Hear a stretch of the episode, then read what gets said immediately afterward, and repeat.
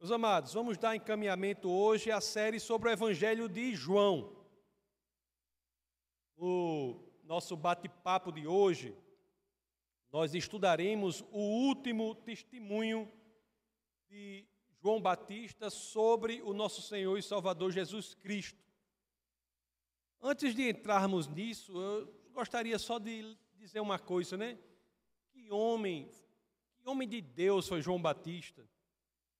Uma coisa interessante sobre a vida dele e que a nós todos nos inspira muito é que ele foi uma pessoa que, da forma que começou, ele terminou seu ministério. A integridade dele durante o ministério é impressionante. Ele, ele não deixou que as dificuldades o desanimassem e nem deixou que o sucesso o seduzisse.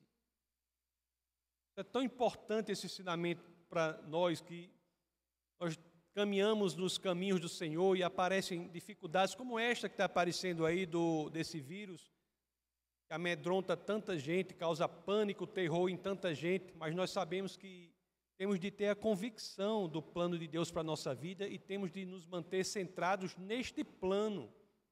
Temos de permanecer firmes tempos ruins, eles não nos derrotam. Vírus nenhum pode abalar a nossa convicção. Temos que aprender nas dificuldades, temos que aprender quando a nossa fé é provada. A fé, quando é provada, ela traz benefícios. Quando chegamos do outro lado, nós estamos mais fortes, e é nisso que temos de focar. Não afastar nem um milímetro para um lado nem para o outro, ficar firme a certeza de que servimos a um Deus que tudo pode, é Criador dos céus e da terra. Pois é, meus queridos, João era uma pessoa assim, né? Mas, dito isso, vamos entrar agora no primeiro verso do texto base do nosso bate-papo de hoje, que é o Evangelho de João, capítulo 3, verso 22. João 3, 22. Então, você que está em casa, abra sua Bíblia capítulo 3 do Evangelho de São João, no, cap... no verso 22. As Escrituras dizem assim: isso, João, antes, João estava lá com Nicodemos, né? Jerusalém, ele vai agora para o interior da Judéia. Diz assim, capítulo 20, é, João 3, 22. Depois disso, Jesus foi com os seus discípulos para a terra da Judéia, onde passou algum tempo com eles e batizava. Depois de estar em Jerusalém, ele, que é na Judéia, ele vai para a terra da Judéia, que é o interior da Judéia, é como ir lá para nós, ele vai lá para nós da Judéia. E o ministério de Jesus passa a batizar assim como João Batista batizava.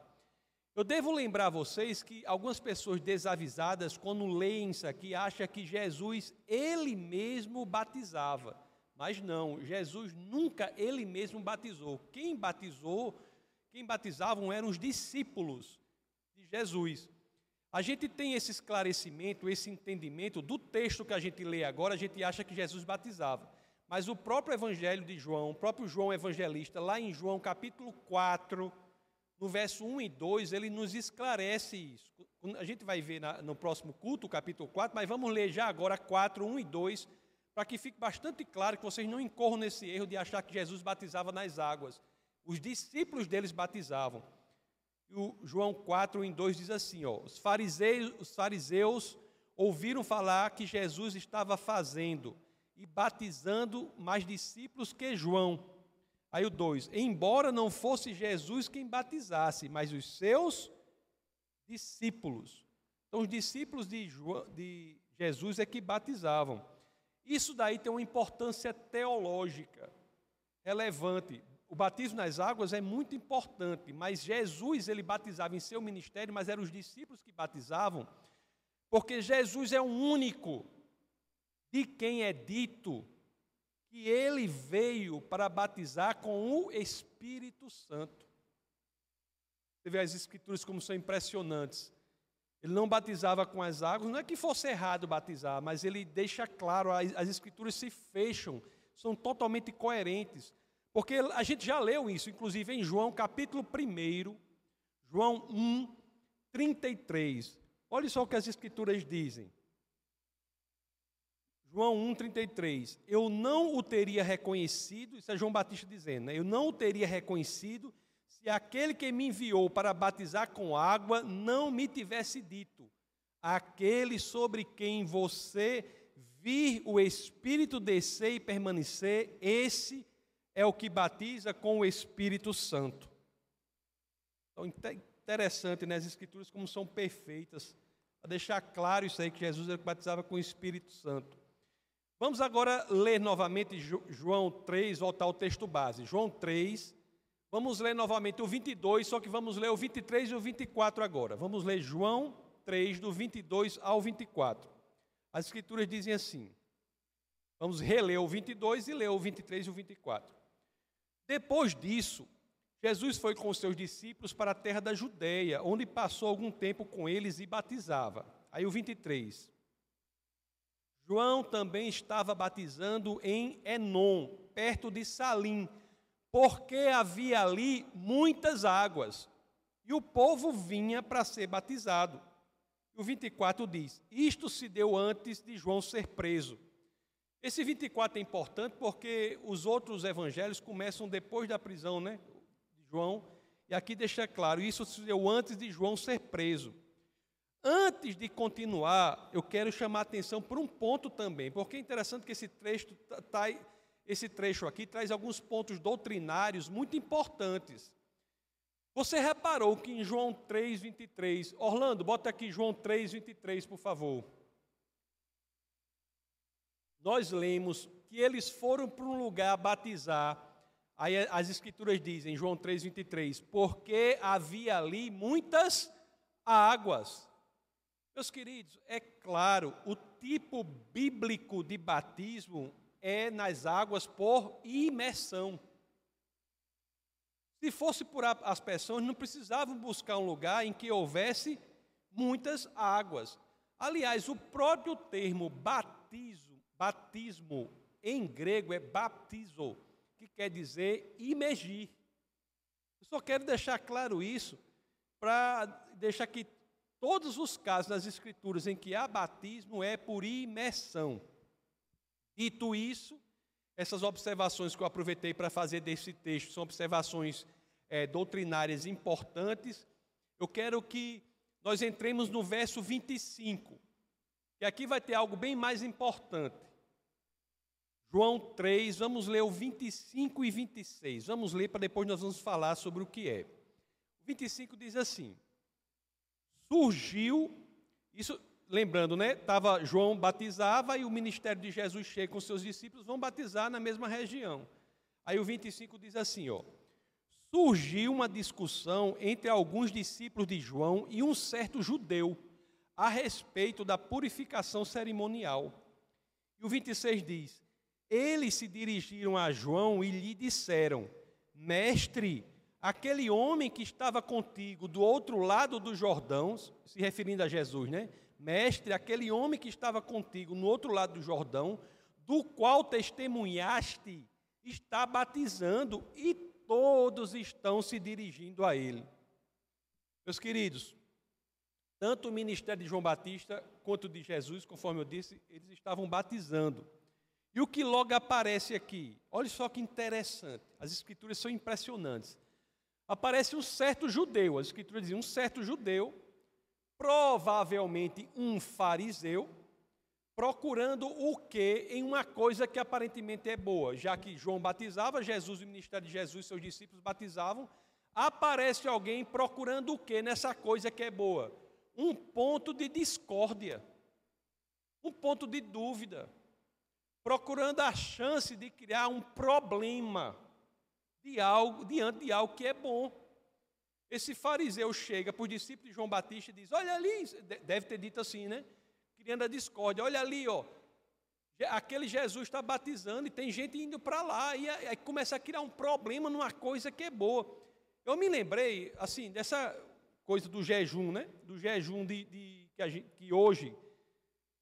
Rapaz, independente de quem seja o, o presidente, qual o partido que seja, mas um presidente da República pede uma autoridade máxima sobre o país, independente de quem seja, pede para a igreja orar e jejuar, pede para a igreja se voltar ao Senhor.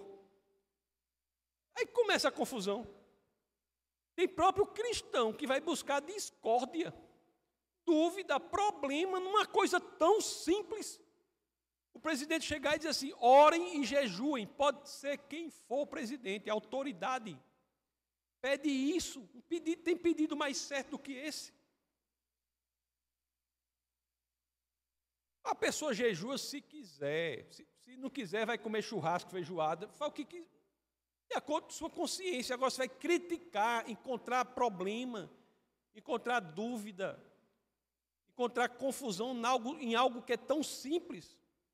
Primeiro ensinamento que nós temos aqui: nós podemos ser como fariseu, buscando discórdia, onde podemos aproveitar e nos voltar mais ainda para o Senhor como igreja. É isso que ocorre aqui. Tem duas pessoas batizando e o fariseu chega para encontrar discórdia. É a mesma, mesma coisa que aconteceu hoje. Gente encontrando discórdia, confusão, problema em algo tão simples. O presidente pediu, orem e jejuem. Você ora e jejua se quiser, mas ele não pode ter pedido isso. Fique calado, silêncio, e faça o seu. Agora, as pessoas chegarem e criarem discórdia quanto a isso. Aí os, os discípulos de João Batista, quando tem essa, esse problema sobre o batismo, o, essa ideia de que o ministério de Jesus estava tendo mais sucesso que João Batista. Aí eles correm para João Batista em, em busca de um posicionamento de João Batista. A semente da discórdia é horrível, né? Havia sido plantada ali. Foram, foram lá João Batista, por certo, dizer assim: olha, João Batista, você está batizando há tanto tempo, né? Antes mesmo de Jesus, e olha aí, o ministério dele está fazendo sucesso. Você acha que é, é difícil uma coisa dessa acontecer hoje em dia? Um cristão ficar preocupado porque a causa de Jesus está fazendo mais sucesso do que o seu ministério?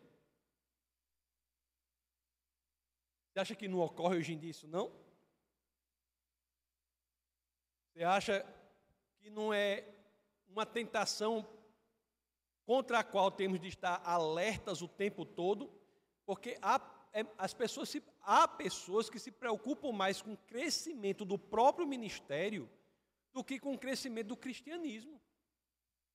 É exatamente isso. Tem pessoas que acham que é mais importante o crescimento do próprio ministério, da própria igreja em, em que servem, do que o crescimento do reino de Deus, da mensagem do reino de Deus. Nós devemos ter muito cuidado com isso. João Batista aqui é um exemplo de alguém que resiste a isso.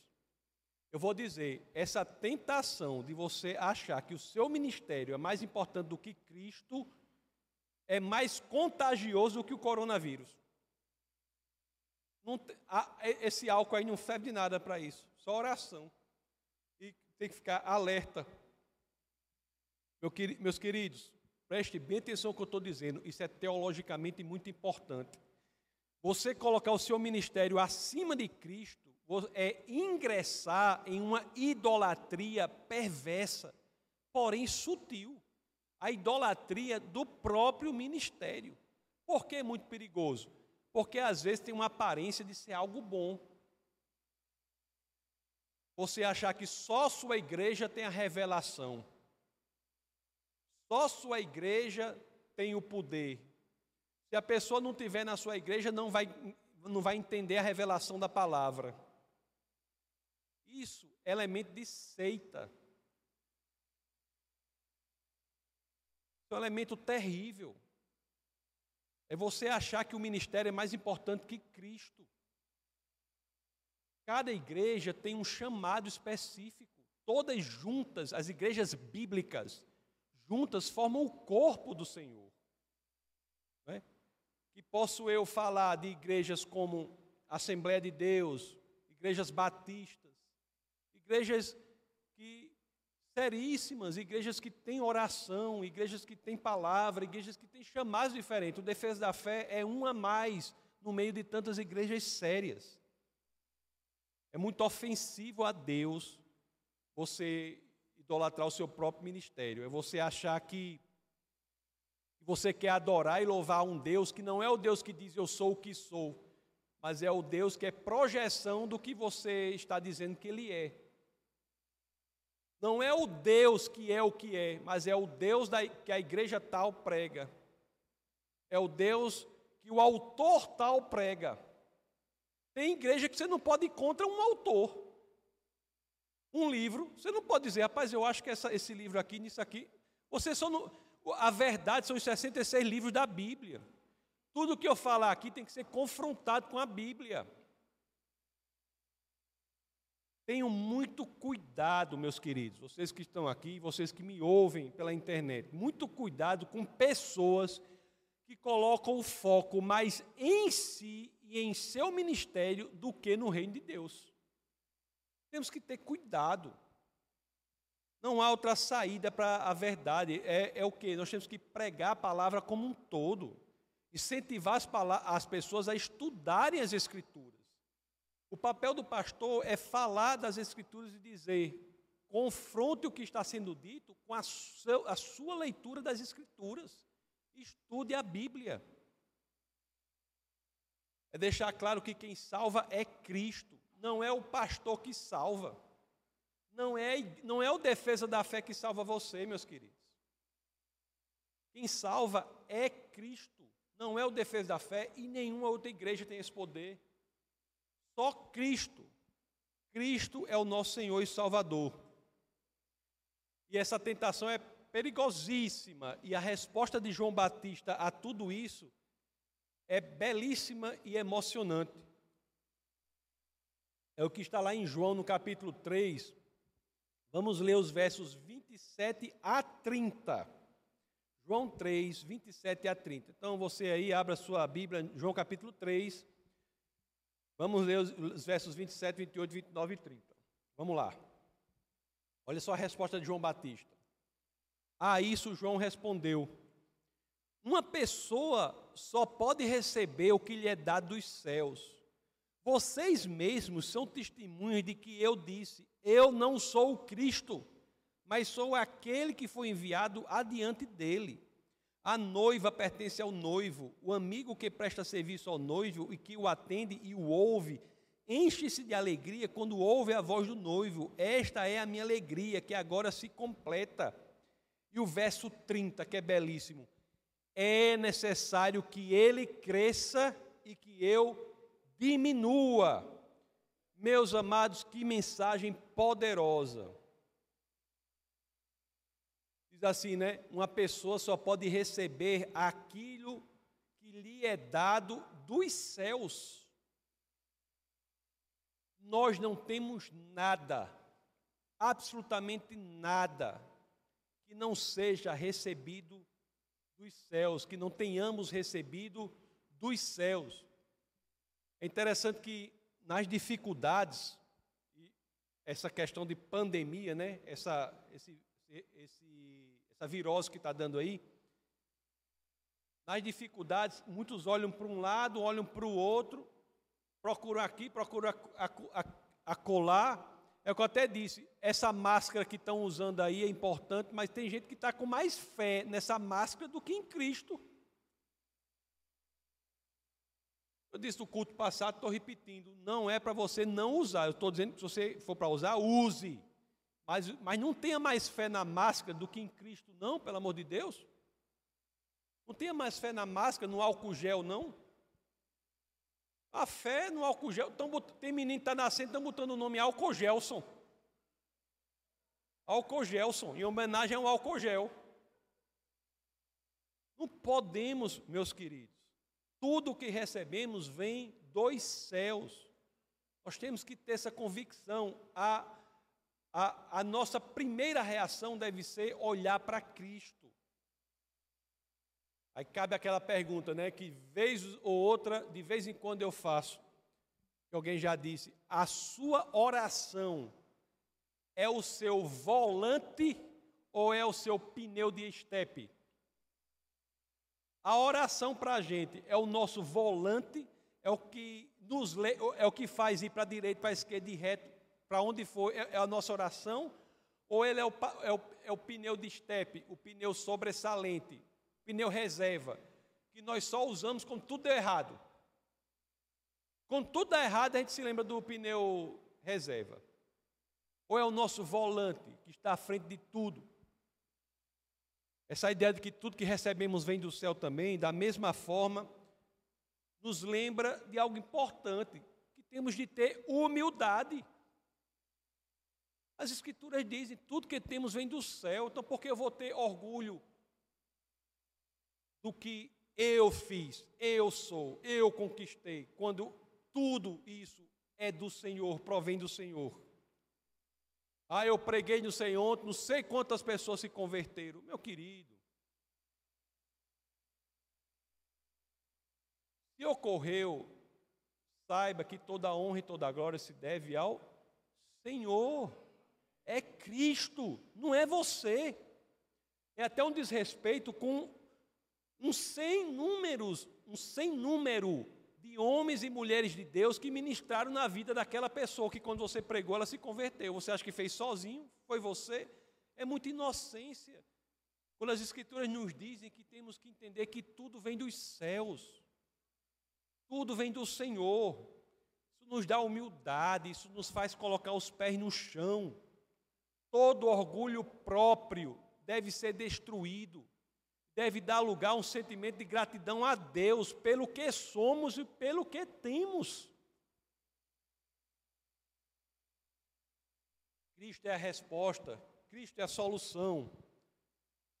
Esse verso 30, João 3,30, que nós já lemos, é um dos resumos mais belos do ministério de qualquer cristão aqui na terra.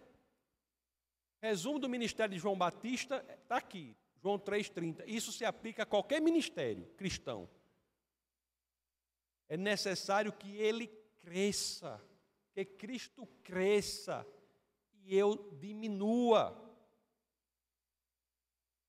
A humildade de nós sabermos que não somos nada sem Cristo é marca genuína do cristianismo. Ele Jesus Cristo é quem deve ser exaltado, ele é digno de toda a honra e toda a glória. Pense bem, não precisa a pessoa assim ficar carcomendo o recheio do crânio, espremendo o cérebro, como quem espreme uma roupa assim para tirar a água, né? para espremer a roupa. Ficar espremer. Pense, pense um pouco, sem Cristo, o que somos? O que somos sem Cristo? Não, vamos buscar a cura do vírus, como é o nome? Coronavírus. Vamos buscar a cura do coronavírus. A ciência vem de Deus também. Agora, é bom lembrar que a gente não tem nem a cura da gripe. É bom lembrar que não existe cura para a gripe. Se o Senhor quiser, vai ter cura. O Senhor dá a iluminação para os cientistas. A ciência só é possível porque Deus existe. Mas, você colocar a ciência no lugar de Deus, você está tá idolatrando, está colocando a criatura no lugar do Criador. Sem Cristo nada somos. Qual é o outro lado dessa história, dessa moeda? Em Cristo, tudo podemos. Em Cristo, sem, sem Cristo nada somos, mas em Cristo tudo podemos de acordo com a sua palavra, meus queridos. Passagem lá conhecida de Filipenses 4,13. Tinha até no uniforme do Defesa da Fé do basquete, né, Judinho? Ajudou muita gente a fazer sexta, essa passagem que tinha no, no uniforme. Filipenses 4,13. Judinho é um exemplo disso. Um exemplo disso começou ou menos, terminou um, um LeBron James Potiguar. Tudo posso naquele que me fortalece. Por quê, meus amados? Às vezes é uma coisa simples, a gente tem que rebater. Por quê? Porque Cristo é o centro de tudo. Porque o verdadeiro louvor, a verdadeira pregação, o verdadeiro viver tem de ser cristocêntricos, tem de ter Cristo no centro. Por quê? Por que eu posso dizer que toda a honra e toda a glória devem ser voltadas para Ele? Por quê? Porque eu tenho que levar em consideração o que Ele diz. Por quê? Nós iremos ver nas Escrituras a resposta. Porque Ele não é como eu, não é como você, não é como ninguém que me ouve pela internet. Ele é Deus. Cristo é Deus. Meus amados, toda a nossa vida espiritual, isso é algo curioso. Toda a nossa vida espiritual, ela depende de uma resposta ou da resposta que a gente der uma questão bem simples. Toda a sua vida espiritual, você que está aqui, você que me ouve, ela depende de, da resposta que você der a uma questão que é bem simples. A questão é: quem é Jesus Cristo para você? Vamos ler João 3. Vamos ler agora do verso 31 ao 35. Olha o que as Escrituras dizem. Aquele que vem do alto está acima de todos. Aquele que é da terra pertence à terra e fala como quem é da terra. Aquele que vem dos céus está acima de todos. E o verso 32. Ele testifica o que tem visto e ouvido, mas ninguém aceita o seu testemunho. Quer dizer, a maioria da população não aceita. E o 33. Aquele que o aceita confirma que Deus é verdadeiro. 34. Pois aquele que Deus enviou fala as palavras de Deus, porque ele dá o Espírito sem limitações. E o 35. O Pai ama o Filho e entregou tudo em suas mãos. Não é interessante que as Escrituras dizem que Ele é Deus, o testemunho de Cristo é o testemunho de Deus? Não é impressionante né, que essa concepção de que Cristo é Deus é algo que muita gente não tem e se diz cristão. Não é cristão. Quem não sabe ou quem não aceita, quem não crê com o coração que Cristo é Deus encarnado na terra. Não é.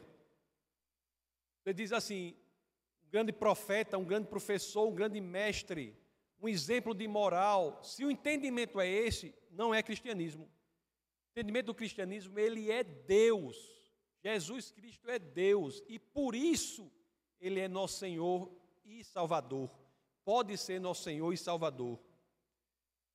Meus amados, Jesus clama ser Deus. É por isso que ele tem as credenciais que são necessárias para ele poder nos convidar a viver a eternidade com ele. Se ele não fosse Deus, isso era uma coisa de um lunático. Uma pessoa que não é Deus, chegar, ei, eu quero convidar você a viver a eternidade comigo. É doido. É doido. É por isso que C.S. Lewis, ele diz, né? Tem uma passagem que ele diz, uma, uma, no livro dele, ele diz. Isso é verdade. Ou você aceita que Jesus é Deus e se prostra aos pés dele, ou você aceite logo, diga logo que ele é um lunático.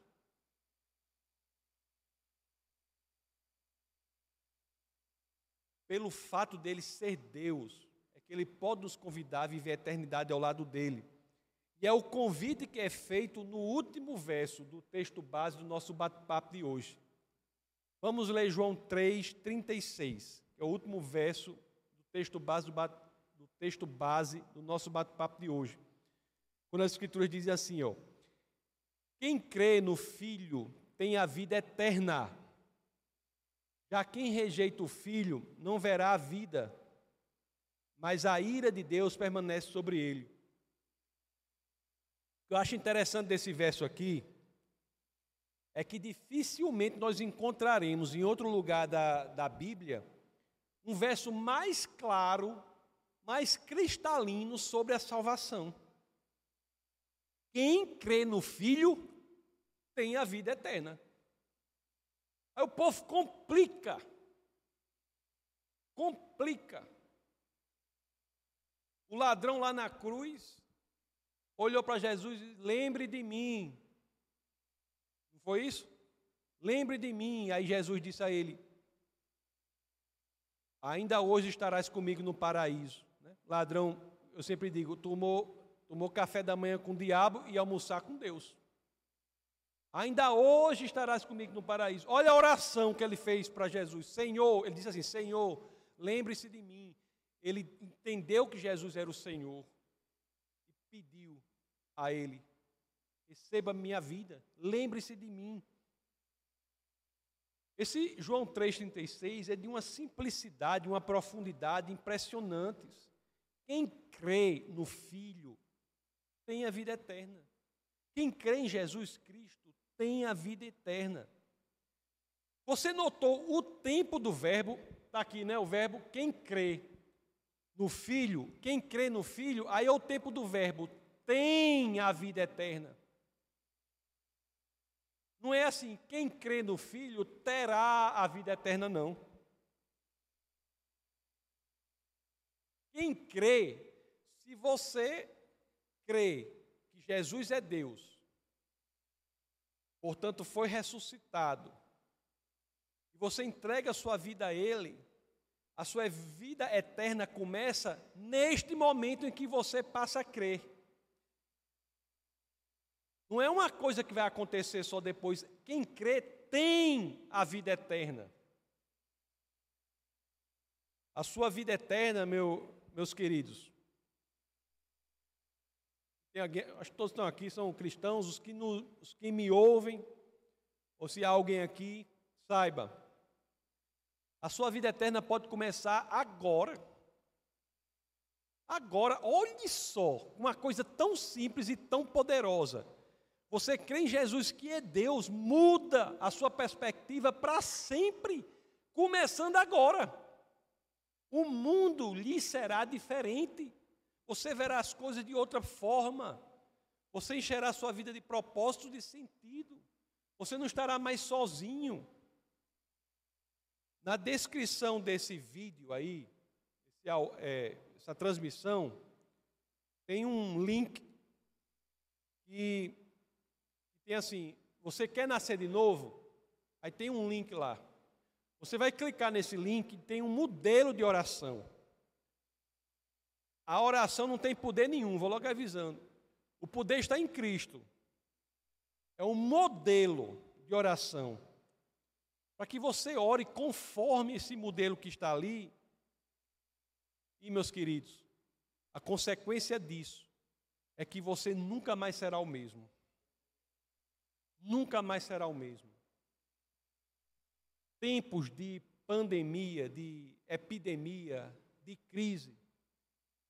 Nós nos colocamos como igreja do Senhor para acalmar as pessoas, para orar por elas. Mas nós não podemos deixar de pregar salvação. Salvação é o mais importante que qualquer outra coisa. Não adianta você ficar calminho se você é perdido. Eu estava conversando com um casal aqui da igreja e ela, o, o, o rapaz me disse uma coisa eu fiquei, eu fiquei incrível. A gente, é engraçado, nessa vida no cristianismo, a gente está aprendendo as coisas. Né? Aí a gente falando sobre como foi a conversão, né? Aí ele disse que a conversão dele foi assim essa pessoa me disse que a conversão dele foi assim. Ele disse que o pai dele faleceu. faleceu fora. Eu nunca vi alguém se converter assim. O pai dele faleceu fora do evangelho.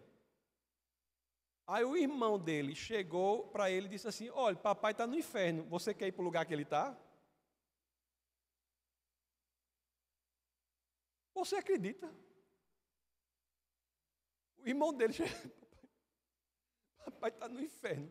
Você quer ir para onde ele está? Aí eu não. Não. Aí ele se converteu.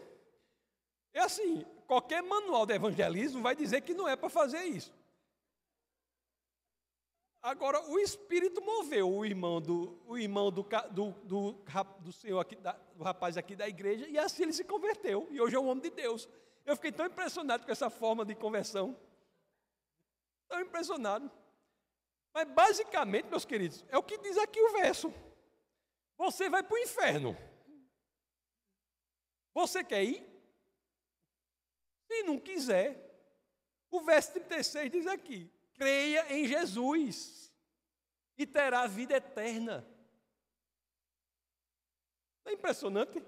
A gente aprende cada coisa. Cada coisa. É impressionante. Deus é bom. Não é todos estamos sem Cristo, estamos condenados.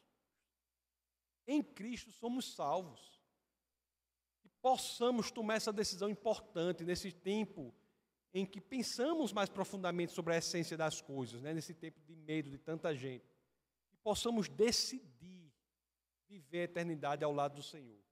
Vamos orar.